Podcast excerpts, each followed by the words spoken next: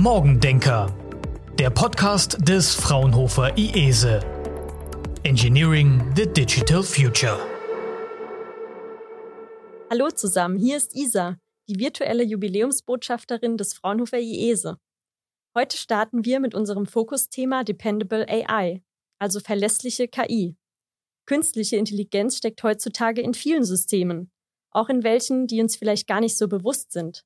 Vom Sprachassistenten am Handy bis hin zu intelligenten Algorithmen, die unser Shoppingverhalten online auswerten. In Zukunft werden uns KI-Systeme sicher noch viel häufiger begegnen, zum Beispiel beim autonomen Fahren. Und bei all diesen Sachen spielt das Thema Absicherung eine entscheidende Rolle. Um darüber zu sprechen, begrüße ich heute meinen Kollegen Dr. Jens Heidrich. Er ist Division Manager Smart Digital Solutions am Fraunhofer IESE und er wird uns heute einen Einblick in Dependable AI geben was das überhaupt ist und warum das jedes Unternehmen wissen sollte. Hallo Jens, schön, dass du heute da bist. Hallo Isa, schön hier zu sein. Sehr schön. Kannst du zum Einstieg noch mal ein bisschen allgemeiner erklären, was eigentlich KI-Systeme sind und was typische Anwendungen von KI in der Praxis sind? Ja, gerne. Na gut, also KI-System, das steckt so ein bisschen natürlich schon im Wort drin, sind Systeme, die eine künstliche Intelligenz beinhalten. Also eine Komponente, die versucht, menschliches Verhalten irgendwo nachzubilden in einer gewissen Art und Weise. Ähm, und diese Art von Systemen ermöglichen uns Funktionalitäten, die auf einem klassischen Weg eigentlich nicht mehr programmiert werden können. Also beispielsweise, du hast das Fahren, äh, du hast das Beispiel autonomes Fahren äh, gebracht. Da ist es ja so, da müssen Objekte eben in Realzeit erkannt werden und man muss einschätzen können, was passiert mit diesem Objekt. Will das Kind jetzt über die Straße rennen oder bleibt es gewissermaßen stehen? Und das sind eben Funktionalitäten, wo eine KI äh, die Vorteile ausspielen kann.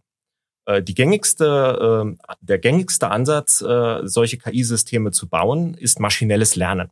Das heißt, wir haben Daten und basierend auf diesen Daten bauen wir uns ein Modell, was die Funktionalität gewissermaßen abbildet. Ja? Du hast ja schon einige Beispiele genannt, äh, wo solche KI-Systeme heute schon in der Praxis äh, sind. Ähm, es gibt ganz, ganz äh, viele. Äh, ein gängiges Beispiel äh, heutzutage ist im Bereich vorausschauende Wartung oder Predictive Maintenance.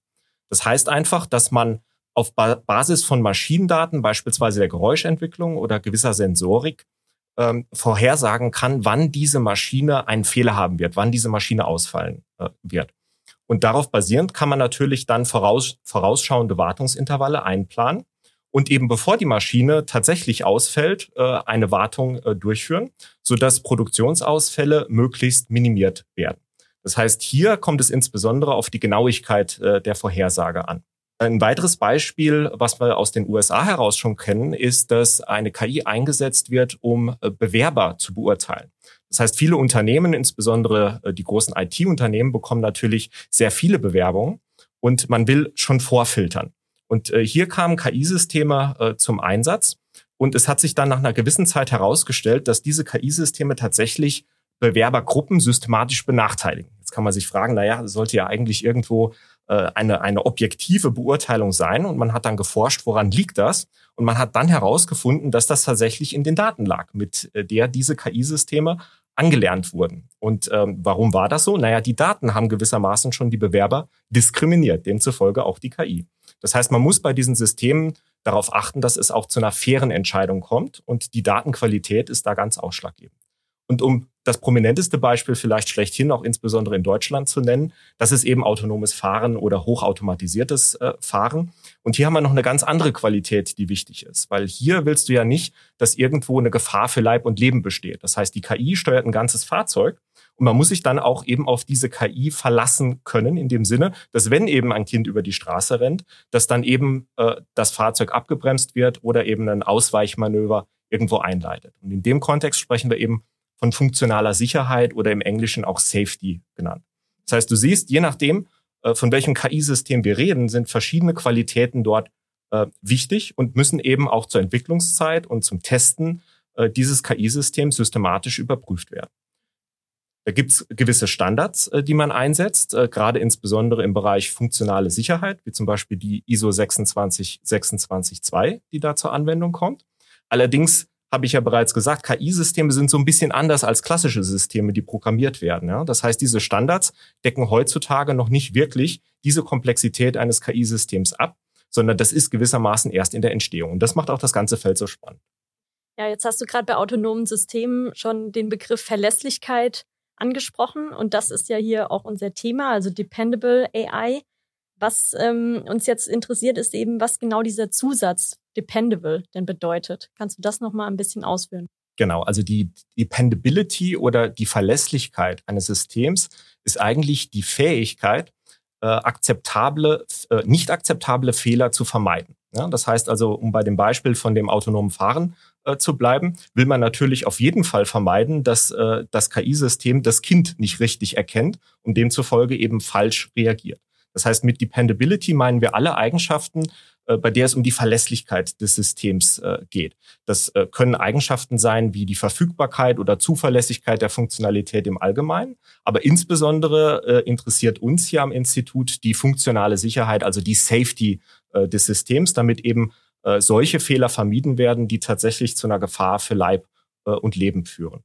Und mit Dependable AI meinen wir eben Systeme, die so konstruiert wurden, also die so, wie wir so schön sagen, engineert wurden, äh, dass sie auch tatsächlich verlässlich sind im Sinne dieser Definition. Okay, super. Aber was sind denn jetzt eigentlich die Chancen und Herausforderungen, ähm, ja, die auch für, die, für Unternehmen zum Beispiel? Was hat denn ein Unternehmen davon, wenn sie das jetzt einsetzen?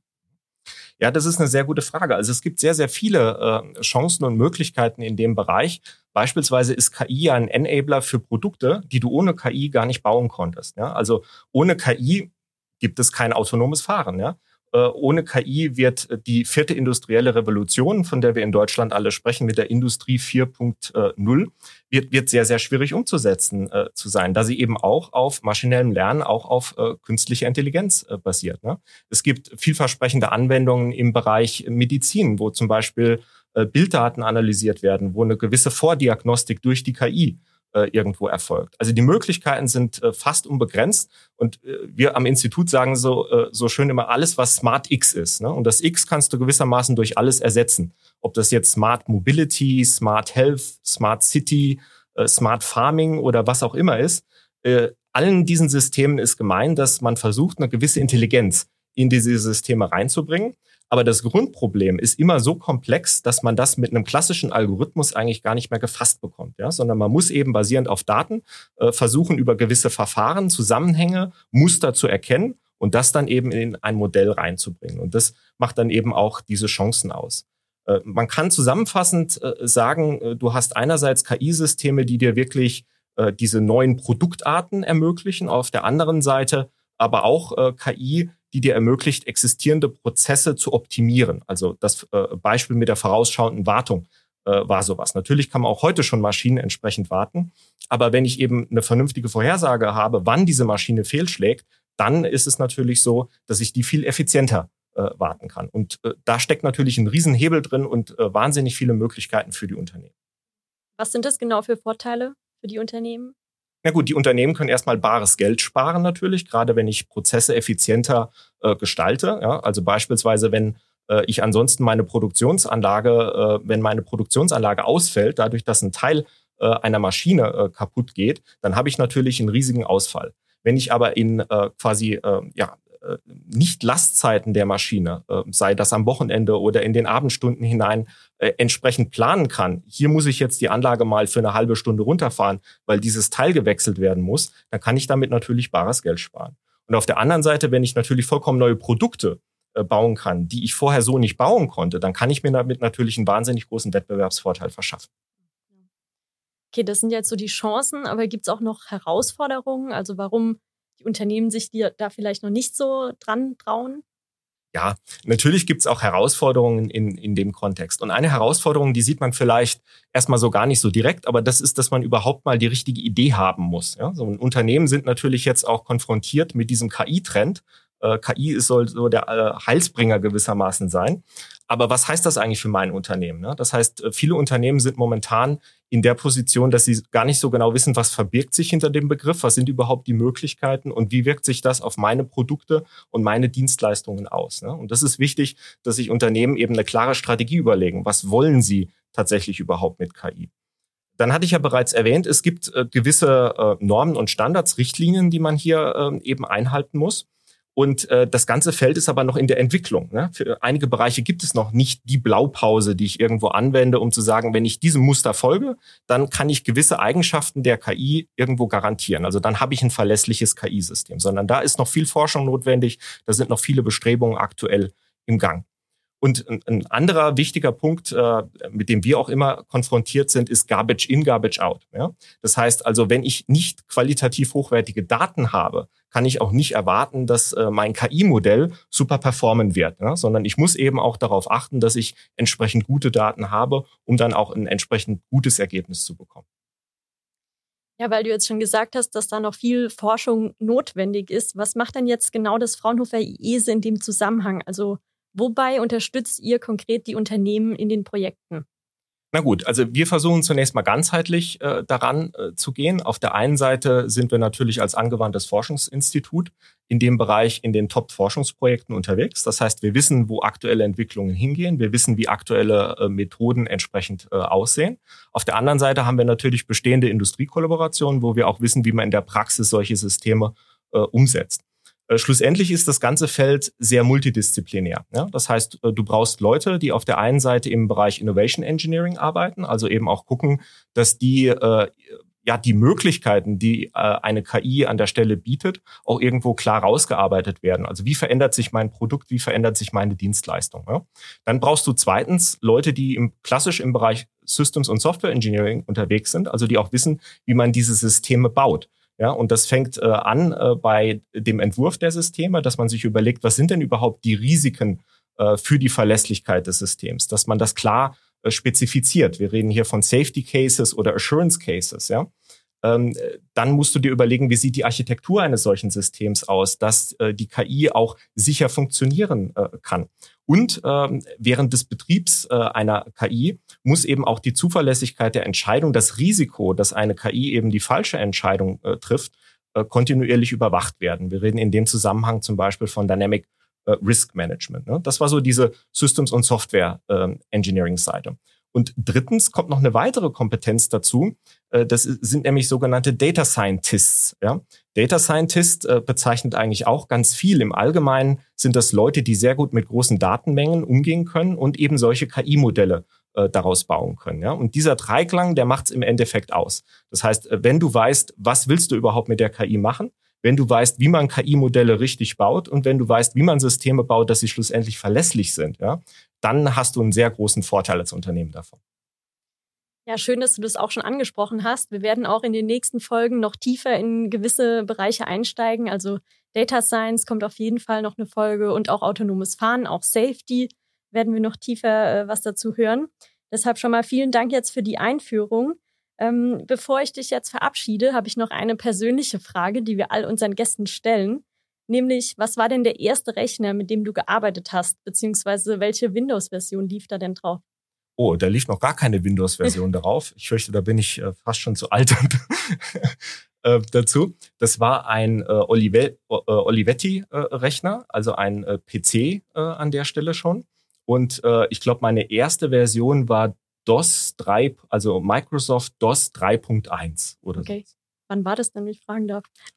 Oh, das ist eine sehr gute Frage. Das war, glaube ich, in den, ja, so Ende der 80er, Anfang der 90er. Ich kann mich nicht mal genau dran erinnern.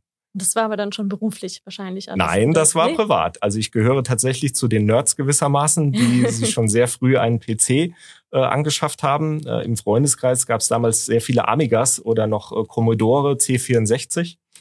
äh, genau, aber bei mir musste es unbedingt ein PC sein. Ja, sehr schön, ja. Dann vielen Dank, Jens, für diesen Einblick auch in deine Jugend.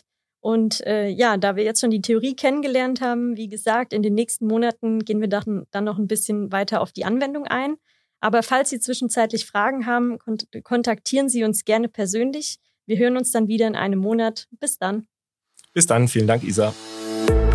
Morgendenker. Engineering the Digital Future.